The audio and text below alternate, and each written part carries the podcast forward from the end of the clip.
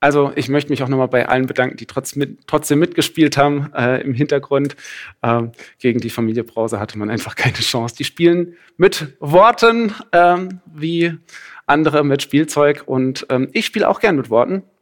Und das ist im guten Fall witzig, im schlechten Fall peinlich und manchmal, ganz, ganz manchmal ist es tiefgründig. Also tiefgründig bedeutet ja, dass ähm, ein Wort, was man sonst oberflächlich so gebraucht und ständig gebraucht, ähm, eigentlich noch eine große Tiefe birgt, in der man ja, manchmal auch untergehen kann, in der man sich verlieren kann, ähm, aber die auch einen Grund birgt. Also wenn man da ein bisschen tiefer geht, dann merkt man, dann kommt man auf etwas, auf dem man widerstehen kann oder gehen kann. Oder auch Grund im Sinne von Begründung. Also da ist eigentlich der Kern der Motivation dahinter. Also das, was man die ganze Zeit äh, eigentlich mit diesem Wort verbindet, hat noch eine viel tiefere Bedeutung. Und heute möchte ich ein bisschen die Tiefgründigkeit des Wortes Gottesdienst äh, entdecken mit euch. Aber keine Sorge, wir starten an der Oberfläche. Und ich formuliere mal so drei Thesen über Gottesdienst, die sehr oberflächlich betrachtet sind, die man vielleicht unterschreibt, vielleicht auch nicht. Das erste ist, Gottesdienst ist ein zutiefst missverständliches Wort. Also die Frage, die sich sofort aufdrängt, wenn man so zwei Sekunden drüber nachdenkt, ist, Gottesdienst, ist das jetzt, dass Gott mir dient oder dass ich Gott diene? Oder noch was ganz anderes? Wenn das für dich schon tiefgründig war, dann wird es eine harte Predigt für dich. Ähm, Gottesdienst, zweitens, das ist jetzt ein leichter Fakt, Gottesdienst nimmt in unserer Gemeinde eine ganz zentrale Rolle ein.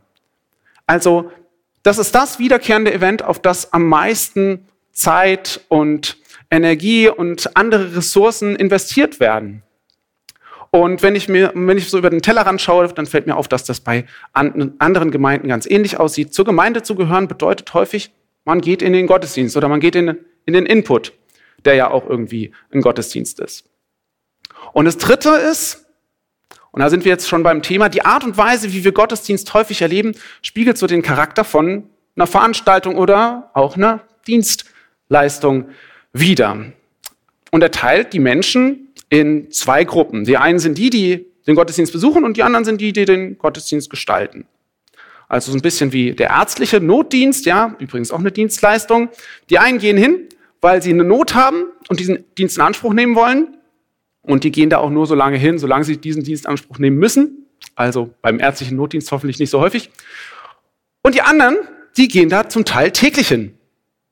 Die Ärzte und Ärztinnen und Krankenhelfer und so weiter, was es da alles so gibt, die arbeiten da nämlich. Und manchmal wirkt so ein Gottesdienst so ein bisschen ähnlich. Also die einen, die gehen hin, weil sie ein Bedürfnis haben, das hoffentlich dort gestillt wird, und die gehen da auch nur so lange hin, solange das denen was bringt. Und die anderen, die machen das halt. Das ist halt so ihr Job. Und ob jetzt ehrenamtlich oder hauptamtlich, spielt erstmal gar keine Rolle.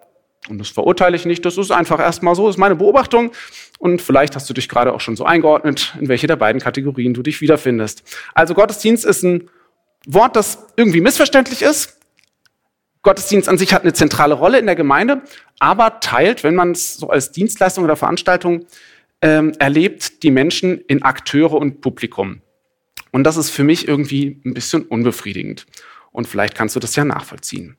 Und ich habe in den letzten Wochen sehr viel und immer wieder über dieses Thema nachgedacht und über dieses Wort. Was ist eigentlich Gottesdienst?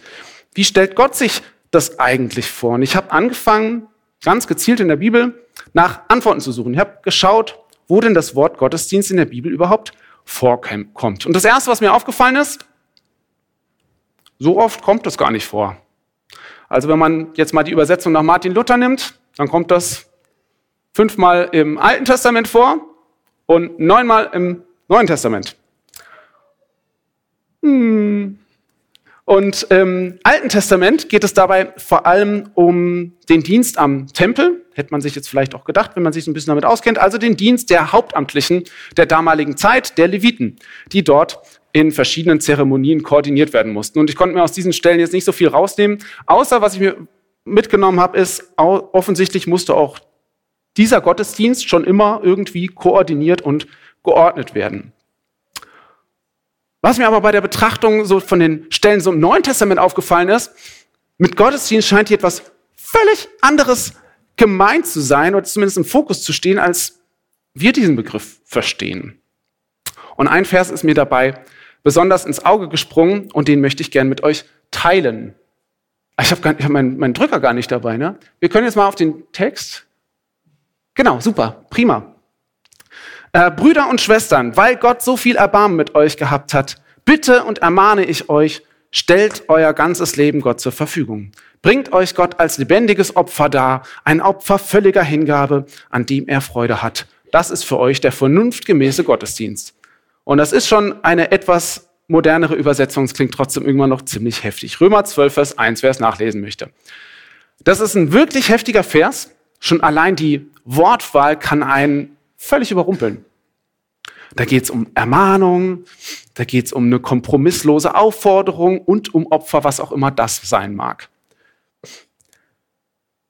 Und als ich diesen Vers gelesen habe, habe ich ihn erstmal nicht verstanden. Nur so viel war mir klar, er hat mich sofort getriggert, weil es geht hier offensichtlich überhaupt nicht um eine Veranstaltung oder um eine Dienstleistung. Aber sei es drum, gehen wir mal diesem Vers nach. Und vielleicht kommen wir ja wieder zurück zu unserem Sonntag Gottesdienst. Spoiler, ja, kommen wir natürlich. Ne? Ich habe die Predigt geschrieben, ich weiß, wie es ausgeht. Ähm, also, der Vers beginnt damit, dass Paulus die Brüder und Schwestern, also die Gemeinde in Rom, ermahnt. Und ermahnen klingt ja mal sehr pädagogisch. Klingt nach, räumt dein Zimmer auf, ist den Teller leer, vertragt euch wieder, ja, Paulus gebraucht dieses Wort ermahnen relativ häufig. Hm? Aber das Wort, was dahinter steht, also das, das im Griechischen dort steht, das hat eigentlich auch nochmal eine ganz andere Bedeutung. Das heißt eher sowas wie bitten oder herbeirufen. Das ist ein sehr, sehr leidenschaftliches Wort. Paulus hat in den, da muss man ein bisschen den Kontext beleuchten, Paulus hat in den Kapiteln, die diesem Vers vorangehen, den Römern vor Augen gemalt, was Gott alles für sie getan hat, wie über alle Maßen großartig er handelt, selbst wenn oder gerade weil wir Menschen das ganze Ausmaß häufig gar nicht richtig verstehen und alle Zusammenhänge gar nicht blicken. Und aus dieser Begeisterung heraus, über die Souveränität Gottes heraus, ermahnt, also bittet, ruft, ruft er die Römer jetzt herbei. Und wozu ruft er sie herbei? Er ruft sie auf, das eigene Leben Gott ganz zur Verfügung zu stellen. Das allein ist schon ein Satz, bei dem man erstmal schlucken muss, klingt nämlich ziemlich radikal. Und um das Ganze noch zu verschärfen, nutzt er ein Bild, das wir heute nicht mehr wirklich verstehen und was auch damals, zumindest meine äh, Überzeugung nach, schon problematisch war. Er sagt, wir sollen unser Leben als ein lebendiges Opfer voller Hingabe vor Gott bringen. Also das Wort Opfer gebrauchen wir heute häufig in einem völlig anderen Kontext. Und ich möchte ein bisschen Zeit darauf verwenden, weil das hier so ein zentrales Wort ist, das zu beleuchten. Wir kennen Opfer in Zusammenhang mit Gewalttaten, mit Unfällen oder Naturkatastrophen.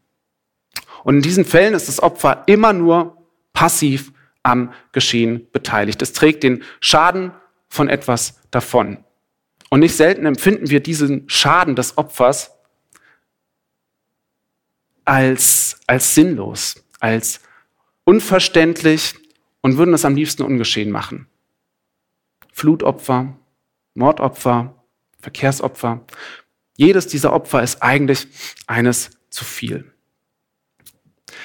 Wir kennen das Wort, aber auch noch zum Beispiel aus dem Schach. Na, also das, da gibt es das Bauernopfer für die Schachspieler unter euch und von da abgeleitet auch im gesellschaftlichen oder, oder wirtschaftlichen Zusammenhang. Dort wird also ein Opfer bewusst in Kauf genommen, um ein vermeintlich größeres Ziel zu verfolgen. Und das Opfer ist in diesem Fall den größeren Zusammenhängen hilflos ausgeliefert. Das hat keine Entscheidungsgewalt und auch keinen Handlungsspielraum. Und die Rolle des Opfers ist so symptomatisch, so, so charakteristisch und wird so negativ wahrgenommen, dass wir von der Opferrolle sprechen. Jemanden als Opfer zu bezeichnen, kann sogar eine Beleidigung sein. Ey, du Opfer. Ja. Und das Opferdasein widerspricht nämlich allen Maximen so unserer Gesellschaft von Selbstbestimmung, Freiheit und Selbstverwirklichung. Es ist eigentlich entwürdigend. Und wir merken schon, genau das schwingt irgendwie in diesem Vers mit und, das und deswegen widerstrebt es uns auch so. Wir finden es auf jeden Fall schwierig. Wir wollen kein Opfer sein. Wir wollen nicht unsere Selbstbestimmung, unsere Freiheit oder unsere Selbstverwirklichung aufgeben. Das ist doch völlig, das ist doch völlig sinnlos. Ist es das, was Gott von uns will? Was soll denn das? Lasst uns mal zurückgehen. Dahin, wo das mit dem Opfern anfing. Das fing an mit zwei Brüdern, ganz am Anfang der Menschheitsgeschichte. Die beiden hießen Kain und Abel. Und die Menschen hatten die ursprüngliche Einheit mit Gott verlassen. Und sie hatten schwer darunter zu leiden. Das Leben war anstrengend geworden. Und Kain und Abel machen in dieser Situation etwas Merkwürdiges. Sie bringen Gott Opfer. Das erste Mal überhaupt, dass das irgendein Mensch macht. Von dem hart erwirtschafteten Ertrag ihrer Arbeit bringen sie einen Teil zu Gott äh, und verbrennen ihn. Warum machen die das? Das ist doch völlig sinnlos. Und was kann das Schaf von Abel, was, beziehungsweise was kann das Getreide von Kain dafür, dass es jetzt so sinnlos verbrannt wird?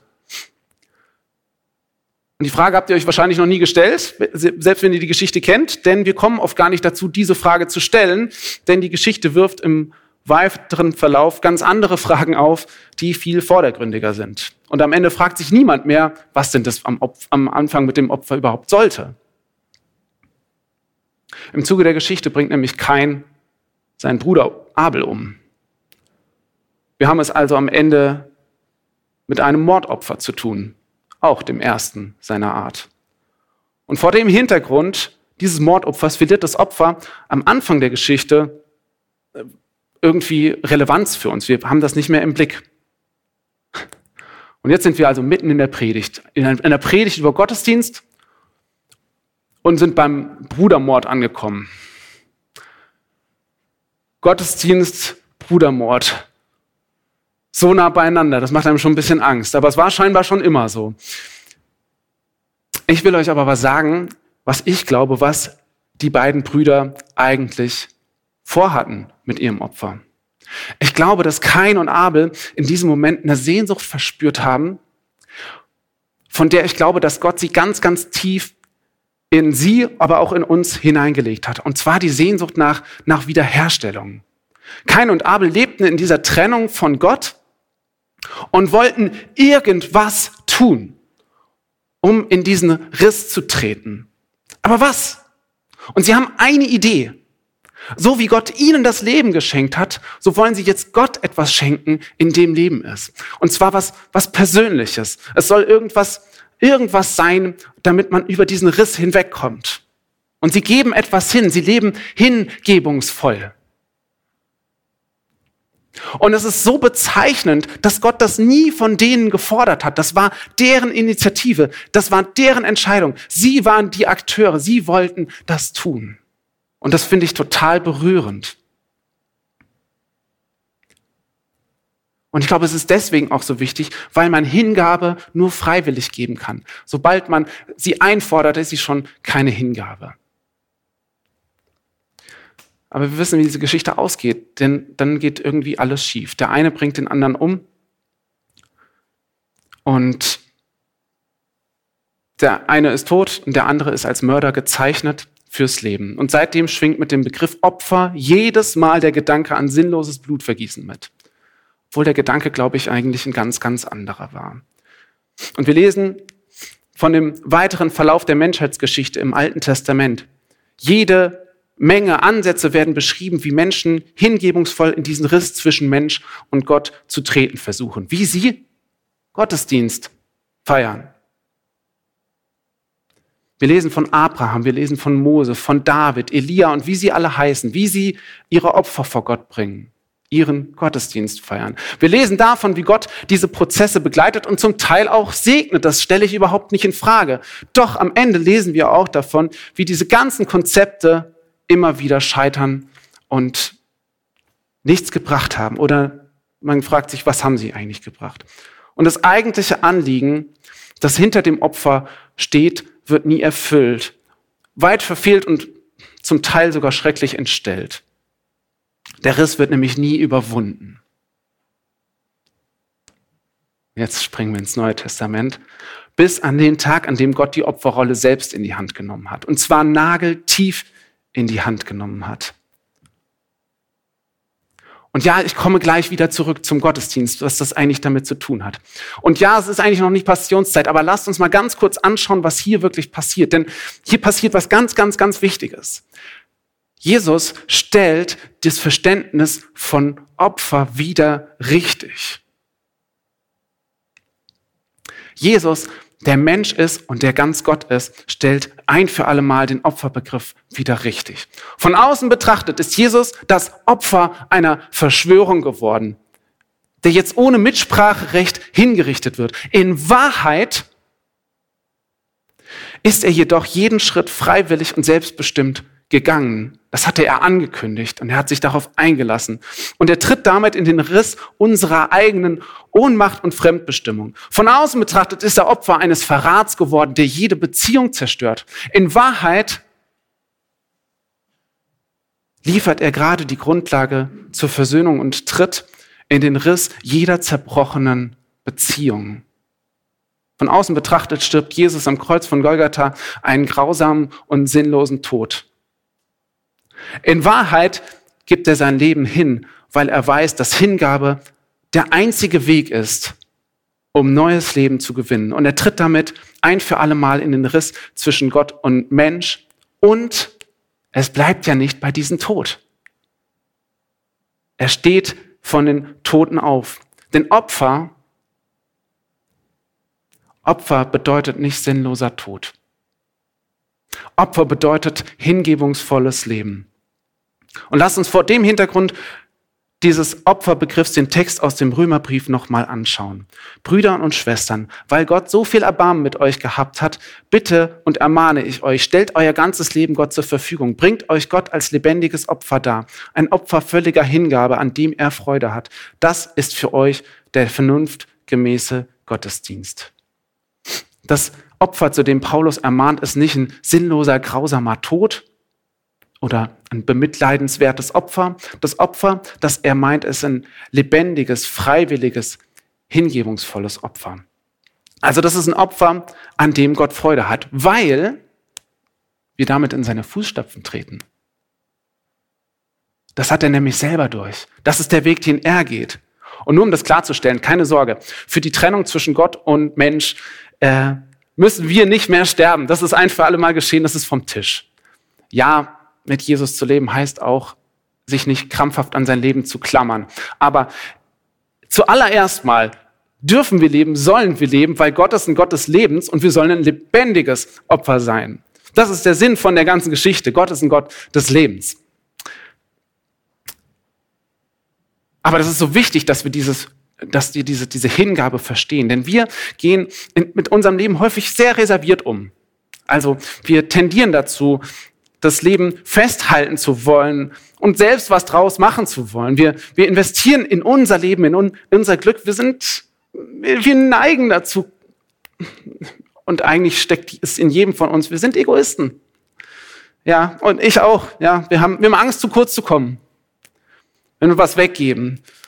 Wie kein, wie kein damals auch, das war ja der Auslöser für die ganze, für die ganze Geschichte. Und jeder, der Kinder hat oder Kinder mit Kindern zu tun hat, kann das ganz unverblümt beobachten. Das steckt ganz, ganz tief in uns. Ja, wir, wir, wir halten, wollen etwas festhalten und machen es dabei gleichzeitig kaputt. Das passiert bei Kindern durchaus. Und Jesus bringt das auf den Punkt, als er an einer Stelle sagt, den haben wir auch irgendwie hier, könnt ihr mitlesen, wer sein Leben erhalten will, wird es verlieren, wer aber sein Leben um meinetwillen verliert, wird es finden. Also, das steht in Matthäus 10, Vers 39. Und ich glaube, er meint mit diesem Leben nicht nur irgendwie das ewige Leben, das Leben nach dem Tod in seiner, in seiner Ewigkeit. Ich glaube, dieser Satz gilt auch für das Hier und Jetzt. Nicht im Festhalten, im, im Verschließen um, und, und für sich behalten liegt das Leben, sondern darin, es hinzugeben. Wie so ein, wie ein Same, der zerbricht, damit eine Pflanze aufwächst. Wie ein Paar, das sich einander hingibt und neues Leben zeugt. Und wie Gott selbst, der, der, der als verschwenderischer Gott die, Schöpf, die Schöpfung äh, erstellt und wie er sich selbst hingibt, um diese Schöpfung wieder zu, mit sich zu versöhnen, zu verbinden. Und ich lese gerade immer noch, seit schon viel zu lange, lese ich ein Buch von Martin Schleske und ich möchte euch das, ähm, möchte euch ein Zitat aus dem Buch Der Klang vorlesen, wie der es so schön auf den Punkt bringt. Und das haben wir auch da, kannst du auch gerne an, äh, werfen. Was ich Gutes bin, das bin ich durch die Hingabe anderer geworden. Und was ich Gutes sein soll, das kann ich nur durch Hingabe sein. So ist die Hingabe der Grundgedanke des werdenden und wachsenden Lebens. Die Welt lebt vom hingegebenen Leben. Sich nicht hinzugeben, ist letztlich ein Aufbegehren gegen die heilige Kraft, die allem Leben ihr Leben gibt.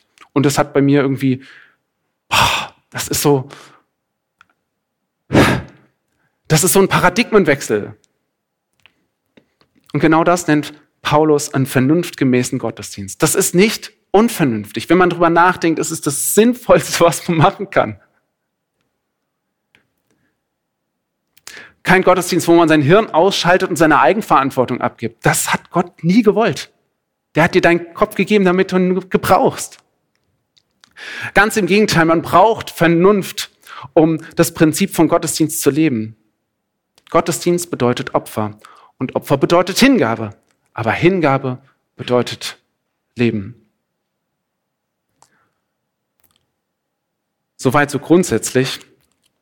Und ich glaube, an dieser Stelle verlasse ich mal mein Skript.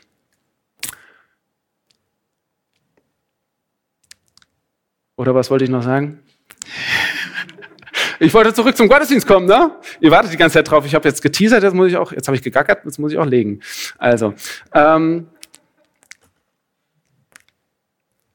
ich könnte jetzt, ich könnte jetzt den Sack zumachen und ähm, sagen, ich jetzt denkt doch mal drüber nach, welche Risse begegnen euch, wo es wirklich an der Zeit wäre, dass jemand mal ein Opfer bringt, also so ein Opfer, also so ein, so ein Opfer, das in den Riss tritt um eine lebenszerstörende Atmosphäre zu durchbrechen und wieder neues Leben zu ermöglichen. Also ich würde jetzt sprechen von eurer Familie, von, von der Situation auf Arbeit oder grundsätzlich so, wo man hier in unserer Gesellschaft, ich denke, wenn man kurz in unsere Gesellschaft guckt, findet man auch einen Riss, wo man reintreten könnte.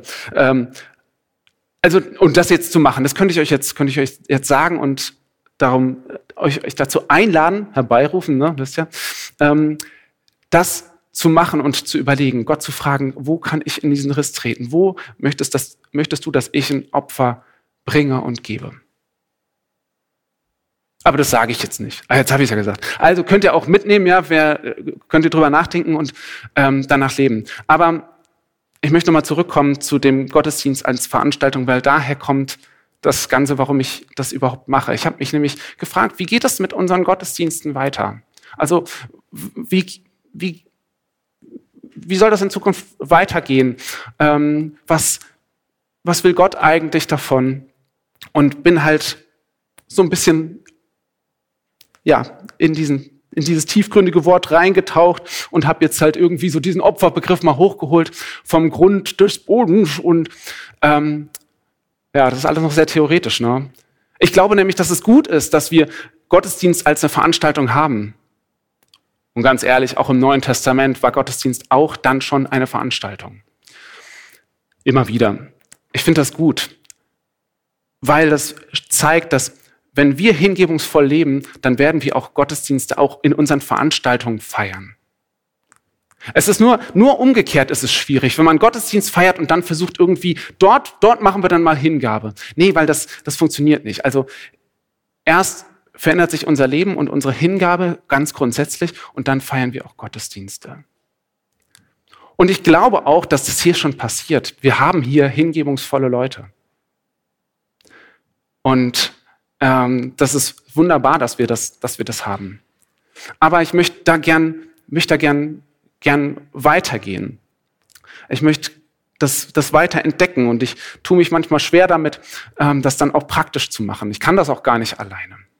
Und ich möchte schließen mit, ähm, mit zwei Gedanken noch. Zum einen kannst du jetzt ja sagen, okay, das ist ja schön und gut, das ist jetzt praktisch äh, noch nicht wirklich greifbar. Dann ähm, kann ich sagen, okay, ähm, ich werde in einem Monat, also am 6. März, werde ich weitermachen und ich werde noch ein paar Sachen sagen, die das vielleicht praktischer machen. Und vielleicht bist du auch jemand, der sagt, ja, du, du kennst, Daniel, du kennst meine Situation nicht. Ich, ich habe schon alles hingegeben. Ich habe gar nichts mehr zu geben. Jetzt noch einen hingebungsvollen Gottesdienst machen. Wie soll denn das gehen? Ja? Ich möchte beim nächsten Lichtblick ähm, auf ein paar Stellen auch noch eingehen, auch aus dem Neuen Testament, wo es um darum geht, dass das, das Gottesdienst, glaube ich, an sich gar nicht so kompliziert und, und anstrengend und äh, nervenaufreibend sein muss. Ja, es ist eine Herausforderung, es ist auch ein Opfer immer noch, ja. Aber dass es auch was Erfüllendes ist und dass es einem mehr gibt, als, als nimmt. Das ist das Erste. Also in einem Monat auf jeden Fall wiederkommen. Und das Zweite ist, ich möchte gerne dazu ermutigen, hingebungsvolle Gottesdienste zu feiern. Und ich lade dich ein, wenn du vielleicht auch schon Teil von dem Team bist, was hier Gottesdienste gestaltet, ganz egal ob Kindergottesdienst oder hier im Lichtblick oder was auch immer. Ähm, wir wollen über den Lichtblick nachdenken, wie das auch in Zukunft weitergehen wird. Auch vor den Herausforderungen, mit denen wir aktuell und auch in Zukunft äh, zu tun haben und zu tun haben werden. Und da habe ich einen Termin, das ist eine Woche nach der Thronleiter, also ähm, am 26.03. Ist also noch ein bisschen Zeit. Kannst dir also noch die nächste Predigt anhören und dann überlegen, ob du dann kommst. Ähm, aber ich möchte, möchte dich einladen. Ich werde auf einige Leute auch nochmal gezielt zukommen. Ähm, dass wir, dass wir leidenschaftliche, hingebungsvolle Gottesdienste feiern. Ja, und dann reden wir natürlich auch über eine Veranstaltung. Aber wir brauchen über keine Veranstaltung reden, wenn wir nicht diesen Lebensstil auch verfolgen. Das, dann, dafür schlägt mein Herz, danach sehne ich mich. Und ähm, ich lade euch herzlich ein, das praktischer zu machen, weil praktischer habe ich es jetzt noch nicht. Und ich bin vielleicht auch nicht der Typ dafür. Aber vielleicht bist du das. Und vielleicht ähm, bringst du ein Opfer, was ganz, ganz viel neues Leben bringt. Das würde ich mir sehr wünschen. Und ich möchte jetzt noch abschließen mit einem kurzen Gebet. Und dann wollen wir ein Lied singen, was vielleicht eher ein Passionslied ist, aber es passt sehr gut in diese Thematik. Jesus, ich danke dir dafür, dass du vorgelebt hast, was Hingabe bedeutet. Und du bist nicht am Ende gescheitert und zerbrochen gewesen. Ja, das warst du zwischendrin und auf dem Weg da, dahin. Aber du bist auferstanden, du lebst und du hast uns neues Leben gegeben, weil du hingebungsvoll gelebt hast. Du bist in den Riss getreten, der offensichtlich war. Du hast das getan, was nötig war. Ich wünsche mir, dass wir das auch kultivieren, auch in unserer Gemeinde und auch in unserer Zeit. Ich danke dir dafür, dass du das gerne segnen willst. Ich bete jetzt und ich bete darum, dass du ähm, uns ja jetzt auch jedem Einzelnen das aufs Herz legt, wo jetzt vielleicht auch der Riss ist, wo man reintreten soll oder wo ähm, wo du das Herz anrührst und sagst, ja, ich, ich möchte gerne mit dabei sein, ich möchte diese Art Gottesdienst auch nach vorne bringen. Ich möchte hingebungsvolle Gottesdienste erleben und feiern, auch in dieser Gemeinde. Und ich bitte dich um deinen Segen. Amen.